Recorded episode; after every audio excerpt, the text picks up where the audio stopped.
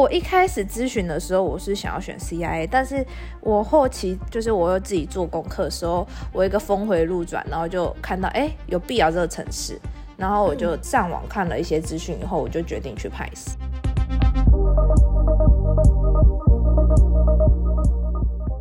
欢迎分开，非常幽默之人间指南，我是 Ingrid。上集 Ellie 和我们分享了舍弃素物 CIA，选择必要 PIS 的原因。这一集，Ellie 将继续分享 Pies 的校园生活，还有他在碧瑶的日常娱乐。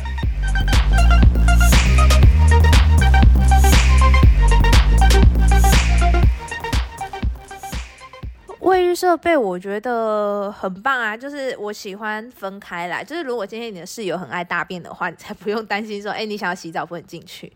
嗯，然后呃，水压的话，我也觉得不会到，就是很正常啊。虽然没有像台湾这么强力水柱这么强啦，但是我觉得是我可以接受的，就是够用的，够用的，够用，够用，够用，它不会弄低的。当时。去 Pies 的时候，你的头发的长度跟现在是差不多的吗？呃，对啊，短头发，但是我头发发量很多，所以我觉得应该也可以参考。我对于 Pies 的水压我有一点点疑虑，因为我当时去参访的时候，刚好我试水压时间是在大概下午的时间，然后哎，它那个水上不去呢，就是我打开水龙头，然后水上不去莲蓬头。然后那个导览的的的那个工作人员就说：“哎，晚上的时候他们会开加压马达，所以现在可能上不去，但是晚上的时候是正常的。”哦，可是因为我我自己可能我不知道是不是因为我是住二二楼，哦，有可能，有可能，它可能水压不会需要这么的大的压力才。就是才能送上去，而且或者是我可能刚好洗澡的时间都是在那种人烟稀少的时间，所以对我来讲，我觉得水压真的对我没有影响，哎，就很像在台湾洗澡一样啊。嗯嗯，OK，对，好，那碧瑶还有一个问题，就是因为它在山区，所以常下雨，然后也会比较潮湿，然后呃，Pace 的房间呢，就主校区的房间，它是只有气窗，没有一个大的窗户可以打开的，对吧？你会觉得？房间比较潮湿，或者是衣服不容易干之类的。嗯，我不会觉得特别潮湿，因为像虽然大家都是觉得碧瑶很就是下雨，可是因为我刚好出发的时间刚好是冬天，那离我二月初离开的时候，我也只遇到两场雨。那这两场雨都是那种毛毛雨，弄低的那种层，就是很很细微的雨，所以我根本没有用到雨伞。或者是弄到那种水鞋拖，就是洞洞鞋，我都没有用到。嘿，然后你是有准备的，你是有放进行李箱的，但是没有用到。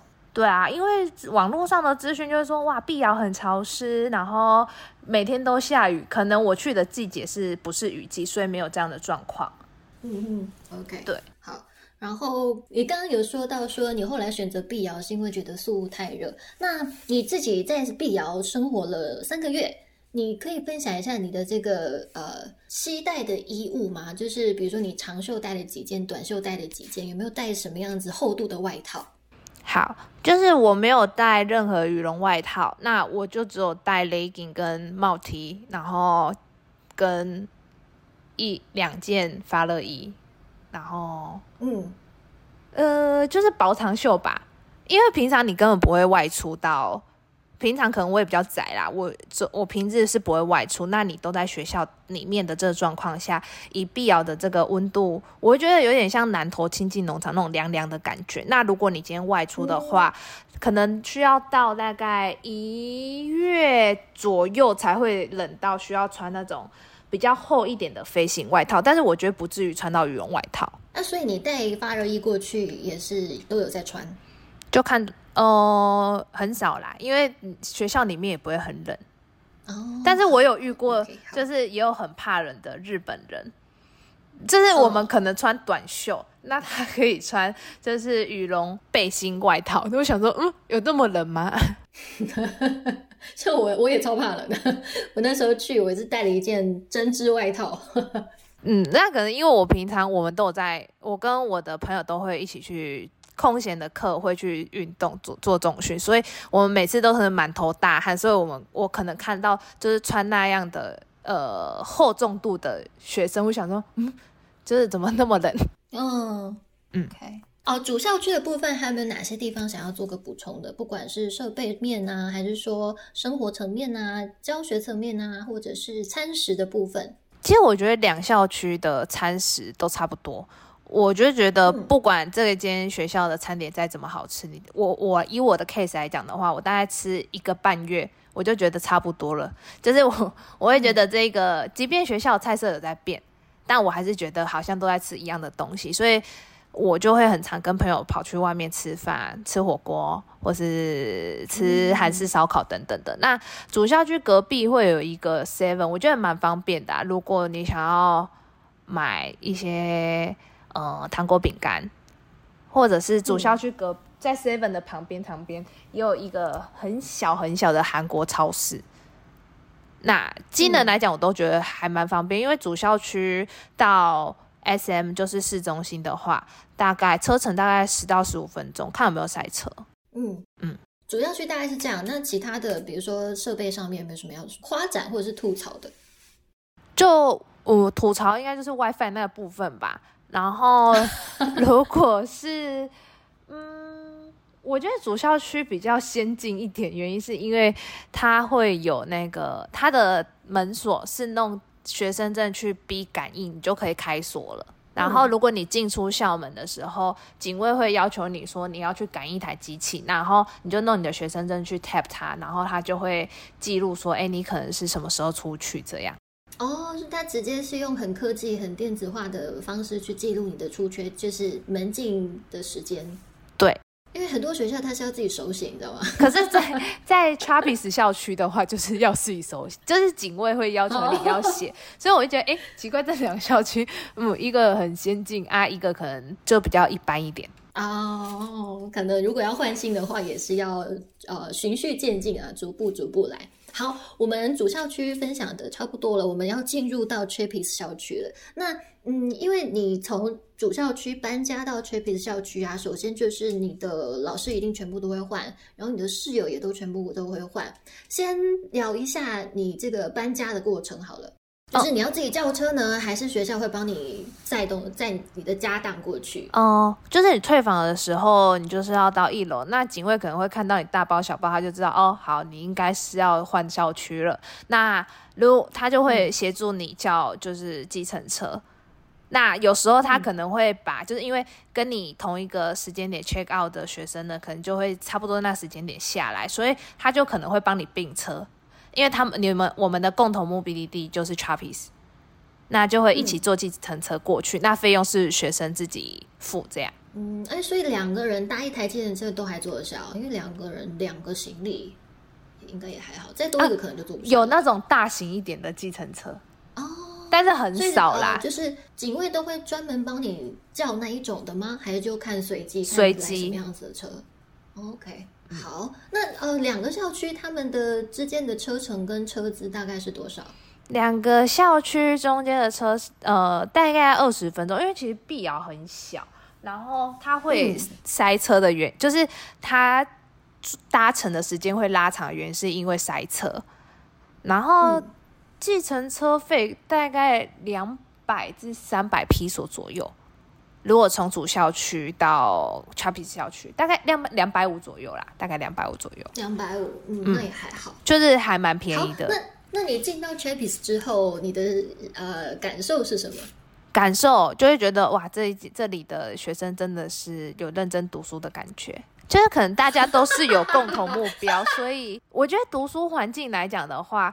Chapis 校区的学生自动自发读书的程度比较高，那主校区的学生可能很适合去交朋友的，但是也不是说在主校区不会不认真哦，也是会啦，只是相较之下，你会觉得 Chapis 校区的学生，他们可能都是有目的地，可能他必须要在几个月内得到他的成绩，所以他们就会自己努力一点。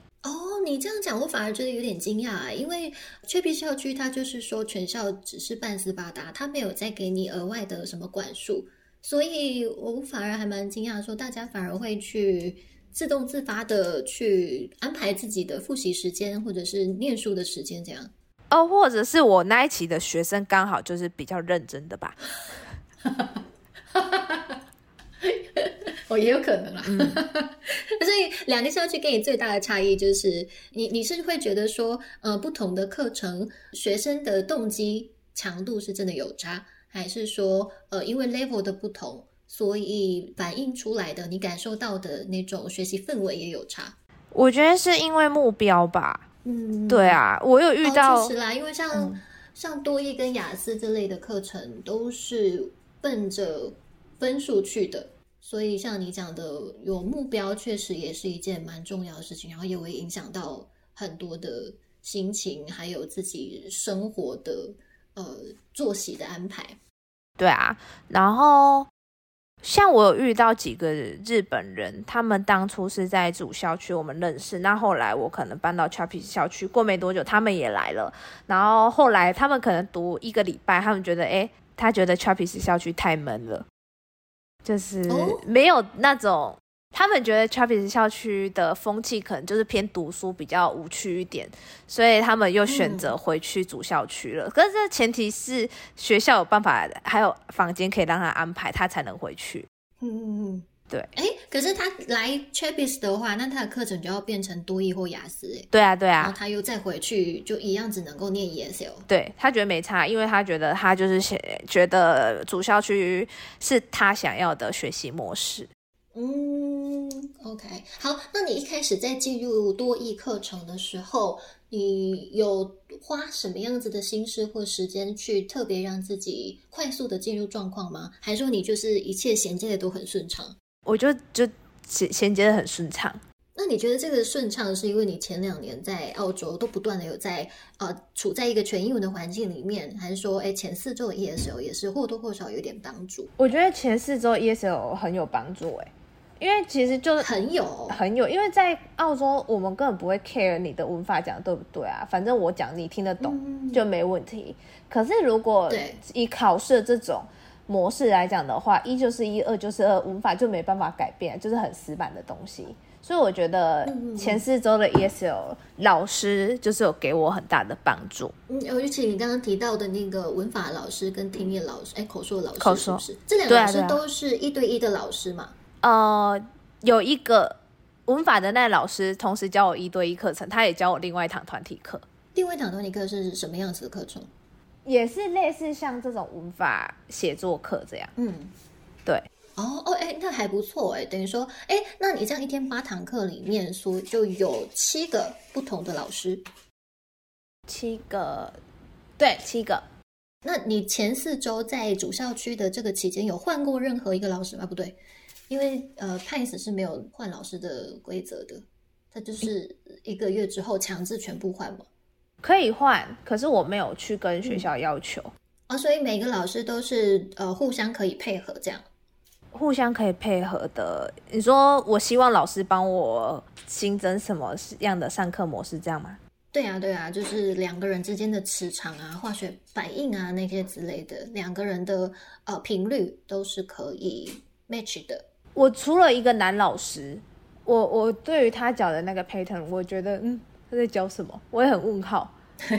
但是因为我觉得一我一整天就只有他那一堂课是这样的状况，我觉得还好，所以我我也没有特别换他。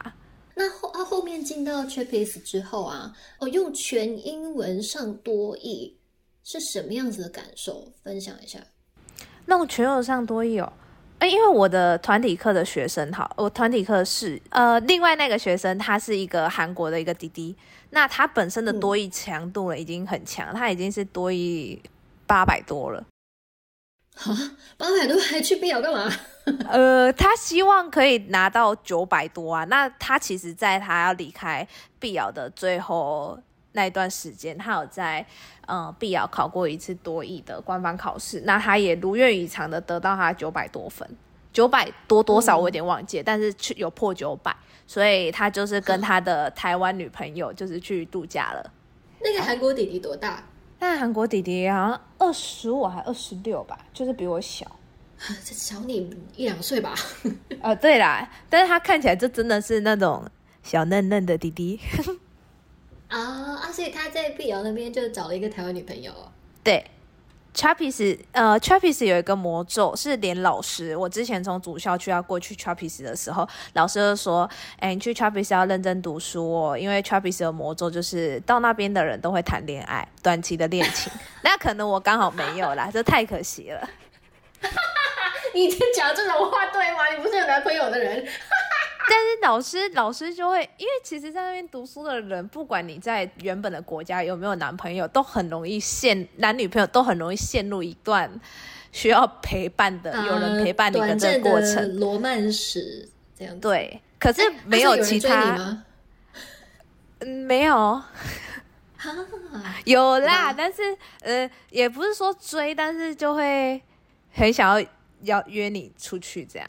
啊，或者是意图还在对，或者是他他就一直很想知道说，哎，你到底有没有男朋友啊？这样，那你都怎么说？在也说没有，对，有没有？我就很老实跟他说有啊，但他就会说，哎，那他他可能会说，那那你的择择偶的标准什么之类的，就是要问的很详细。就日本人好像都很，我觉得在那边日本人都很渴望恋情，哎，啊，真的吗？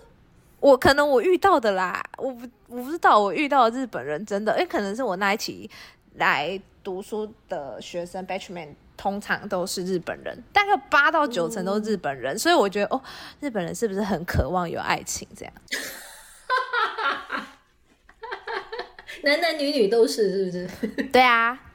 好，哎，那你在课堂上，就是在多益课程上面，呃，前阵子多益的团体课，它还是有分班的样子，好像也是五百一班、六百一班、七百一班。那你就读的期间，你的团体课都是有顺利开课的吗？因为我那一期的我换到 Chappies 的时候，只只有我的同期生就只有一个那个韩国弟弟是跟我学多语，其他的都是学雅思，所以我就很尴尬。我们两个的英文程度其实有一点悬殊，嗯，多译的成绩，但是我们还是硬被搭在同一个团体课了。那对于上课模式来讲，我会觉得有点吃力，再加上我可能会觉得，哎，我有点对不起他。就是我会觉得，哎，我会不会耗到你的时间？但是也因为这样，就让我更会花多一点时间在就是复习这部分。嗯，我会这样问，是因为，诶，去年我看一下是几月份啊？八九月份的时候，那个时候选多亿的人的人数也不多，然后派子就一个政策就变成说，呃，如果你的多亿的团体课不到四个人的话，他会把两堂团体课并成一堂一对一，就变成你一天本来八堂课变成六堂一对一这样，我完全没有团体课。有这就的时候有遇到这个状况吗？有，就是我到那边的第二个 term，我就是变成因为那个韩国弟弟他毕业了。然后我就变成自己上一对一的课程，可是我反而觉得我喜欢一天上六堂课刚刚好。我觉得一天如果上到八堂课，我觉得头有就会开始没办法集中精神。哦，就是呃输入的东西太多了，自己好像还需要一点时间消化。对，所以我觉得我蛮喜欢，就是后期我们变成了呃六堂一对一的课程。所以你是到 Chappies 的第一个月是一天是八堂课的，然后 Chappies 的第二个月就变成一天是六堂课。对，好，那在 Chappies 的这个校园生活啊，有没有什么要让你印象深刻的回忆？嗯，就是我们可能晚餐吃饱后，我会跟另外一个台湾学生。呃，还有其他的台湾学生一起，可能去周边，可能稍微运走路散步，然后会去附近买水果，或是买一个很好吃的咖啡面包，超好吃，一颗一颗好像披索五块钱还是十块钱的一个咖啡面包，好好吃，那就一颗大概手掌的一半。它是路边摊吗？还是对路边摊店？路边摊它非常的不起眼，但它超好吃。然后很香，它真的超香，那应该是我觉得在碧瑶最好吃的食物的前五名之一。所以它像它这个面咖啡面包这种小摊是随处可见的。呃，我在其地方有，我在其他的地方我没有特别找，但是我就只知道那那边有卖，或许其他的地方也有，但是可能要找一下，或是要到那种比较传统的市场。可能有，因为那时候我有跟老师分享说，哎，我觉得这超好吃。那老师就说，哦，这个是他们在喝咖啡会配的一个甜点的概念，小点心。对。哦。哎，你讲到周间，有时候可能晚餐会出去外面吃，那你们周末都安排什么样子的活动？周末我都喜欢去吃早午餐，哎，或者是去骑马，然后去那个 Camp John Hill 那个。呃，森林公园，森林公园，对，森林公园，对。大家都会有一个迷思，觉得说宿雾就是好山好水好啊，不是宿雾，碧瑶，碧瑶就是好山好水好无聊。因为宿雾它的最有名的标签就是它是一个观光大城嘛。那你自己念完这十二周，你会觉得碧瑶真的很无聊吗？我觉得是要看人呢。像我本身就觉得碧瑶，虽然对我来讲的话，它可能没有像宿雾这么多海上活动可以。可以可以安排，可是对于我每周我有去吃到早午餐，我有去逛当地的市场，我就很开心。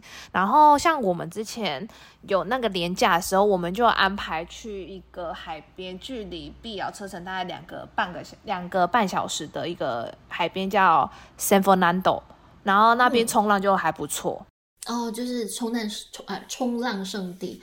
它距离碧瑶两个半小时也还好啊，没有到很远。因为可是它要去金沙的话，要五个小时单程。哦，可是因为它的路途很颠很蜿蜒，所以那时候我同起就是我们一起出发的那那同车的人，就是吐的乱七八糟。所以对于我。到 San Fernando 这段 这段旅途，我其实是有点打折的，就是心情有打折的折，就是我觉得我没有很开心，因为我觉得呃味道有点臭，但是不怪不是怪我的朋友，是就是真的路途可能比较崎岖不舒服。那那时候幸亏就是我有带这个晕车药，就拯救了很多人哦。哎，讲到这个，我们等一下可以来好好聊一下你的行李箱都准备了什么东西。那在这之前，再多分享一下你在碧瑶的一些旅游经验好了。你有去骑马，有去冲浪圣地，然后讲一下这个骑马的行程，它是一个什么样子的套装？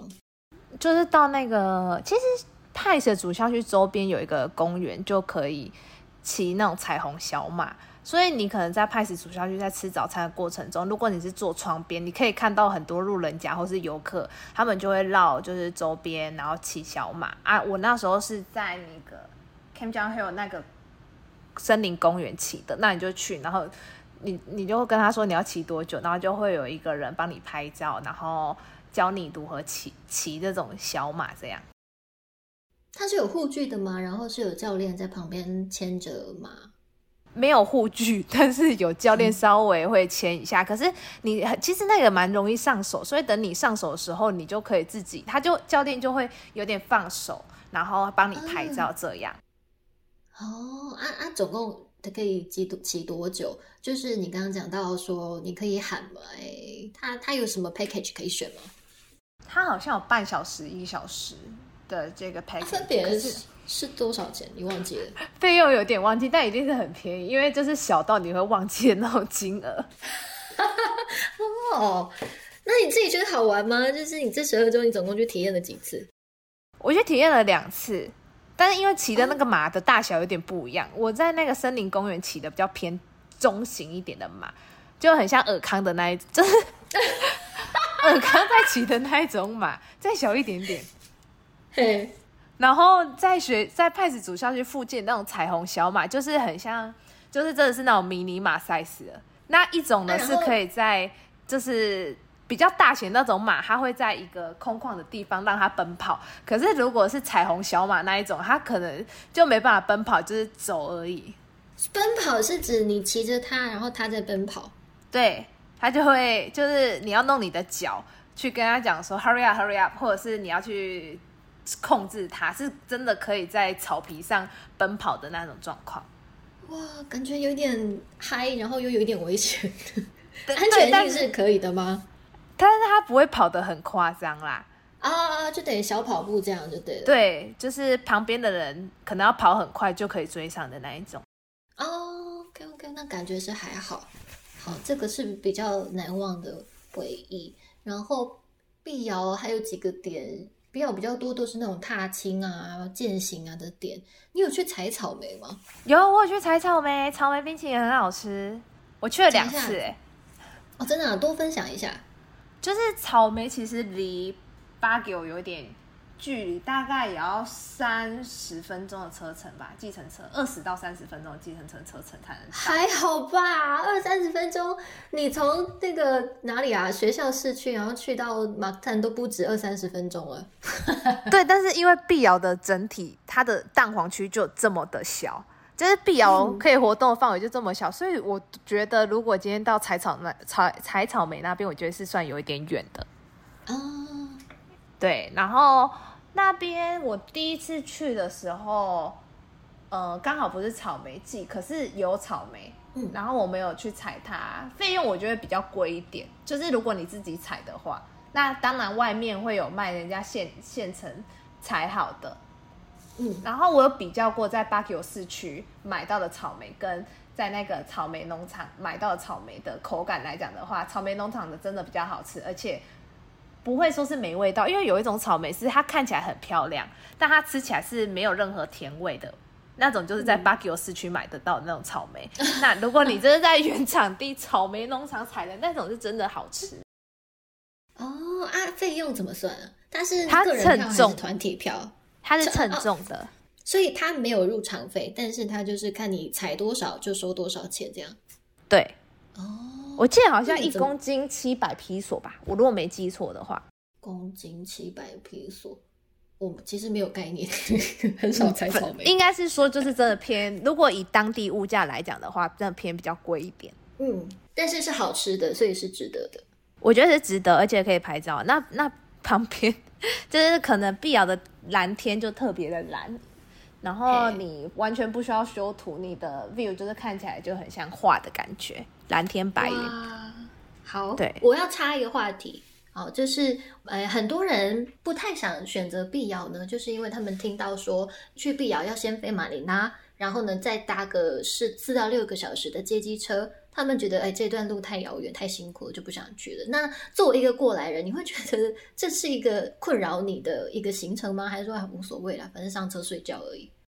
呃，我觉得是困扰的行程，但是我那时候告诉我自己，反正可能人生就去一次必要一次而已，嗯，那就是去跟回来就痛苦，这时候就好了。但后来克拉克也可以到，如果飞克拉克到必要的话，就比较近啊，三个半小时就可以到了。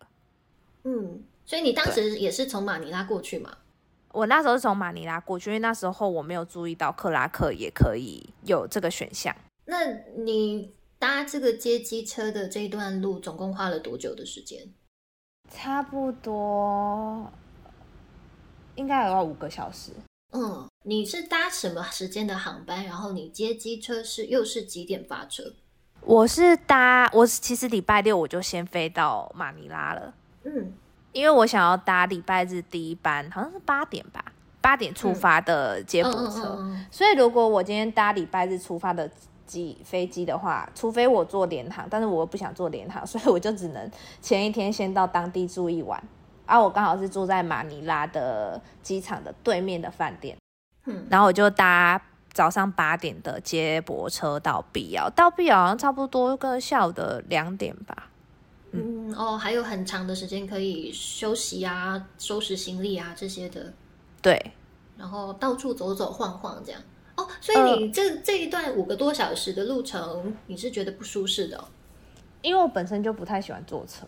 哦，啊，你这一段路是有在沿路看风景吗？还是就直接睡觉？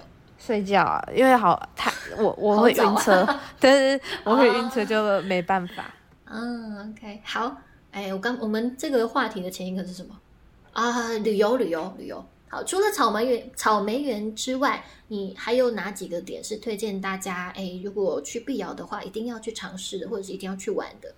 嗯，冲 冲浪，我好无趣哦。就是我，我其实我的行程真的没有排很多，就是我真的是以早午餐跟咖啡店的踩点为主。然后我其实也蛮喜欢逛当地的菜市场。嗯。对，讲就是它的。到这个，所以碧瑶的治安是 OK 的吗？我觉得我在嗯宿务的时候，我去当地的菜市场，我当地人的那个眼神是非常的不一样的。我觉得碧瑶的人，因为我去宿务，再去我去宿务有去碧瑶嘛，那我真的觉得嗯碧瑶的人真的是给人家很安心的感觉，你会觉得这个地方的很淳朴。嗯那像我的朋友最近也有去，就是宿务读书，但他是跟我以前在派斯读书的朋友。那他去完嗯碧瑶以后再去苏务，他还是觉得碧瑶还是最棒，就是整体的，嗯，环境啊，还有拥挤度，还有碧瑶的人给人家的感觉，嗯，你会对这个地方很放心。确实像我碧瑶它嗯它呃整个城市里面还有六所大学。然后好像菲律宾的前排名前几名的大学也都是在碧瑶，所以整个城市它其实人文素质是蛮高的。相对于宿务来说的话，宿务就比较怎么讲龙蛇杂处嘛，因为它是观光大城，所以什么样子的客人都有可能，什么样子的国际观光客都会遇到，然后也会有一些就是为了要做生意的商家。所以虽然说整体民族他们还是热情的，还是友善的，但是可能这种小心眼、小心思就会比较多一点。嗯，像我朋友去苏屋读书的时候，然后他就跟我，他就立马就是跟我要我的 Apple 的账号嘛，他就说他要分享他的地理位置，就是他的位置资讯给我，他要叫我帮他发了，我说我会，他会不会随时不见？就是看他觉得计程车司机，他觉得苏务的计程车司机给人家有一种。你要不要再去卖的感觉，或者是他会觉得那种眼神没有像碧瑶的人那么的 和善？嘛，和 有爱，对对对。但我去出差的时候，我确实觉得碧瑶这个地方真的是风人文风情真的是淳朴跟友善非常非常的多，相较于宿务的话，然后整个城市的氛围啊，然后还有环境，就是气候这些的种种种种因素加起来，碧瑶真的是一个还蛮蛮蛮棒的地方，可以长期生活的地方。哎，所以你们周末的行程，说到这个，是你会去主揪呢，还是你都是去跟团的那个？我我通常会被邀约，就可能如果年假的时候，然后可能会有几团的同事问我要不要出去，那我就会选择跟这两位姐去周边吃走什么早午餐之类，然后我就会放鸟那些就是要去远一点的人，但也是谢谢他们邀约我，但是我个人。可能经过上次去那个 San Fernando 那样的车程的那种远度来讲的话，我觉得我好我是年纪偏大，我可能没办法去，就是远一点的行程这样。你你敢在那个 姐姐面前说你年纪偏大，我刚差点就要骂脏话。不是，我真的没办法像就是呃，就是年纪再小一点的那种学生这么的热情，想要去。远一点的地方想，因为有些学生他会觉得我都来了，反正再远我都要到此一游。嗯、可对于我来讲的话，嗯、我我现在追求的是那种舒适度。嗯，每每一个阶段人的追求不太一样。我们对 Chapis 的这个学校里面的设施啊，或者是说它的诶一些细节，好像没有到聊到很深。再多分享一点，你在 Chapis 住几人房？下集 Ellie 将继续分享 Chapis 校区的更多细节，还有念完语言学校后对后续求职有何帮助。非常幽默之人间指南，精彩内容我们下集继续。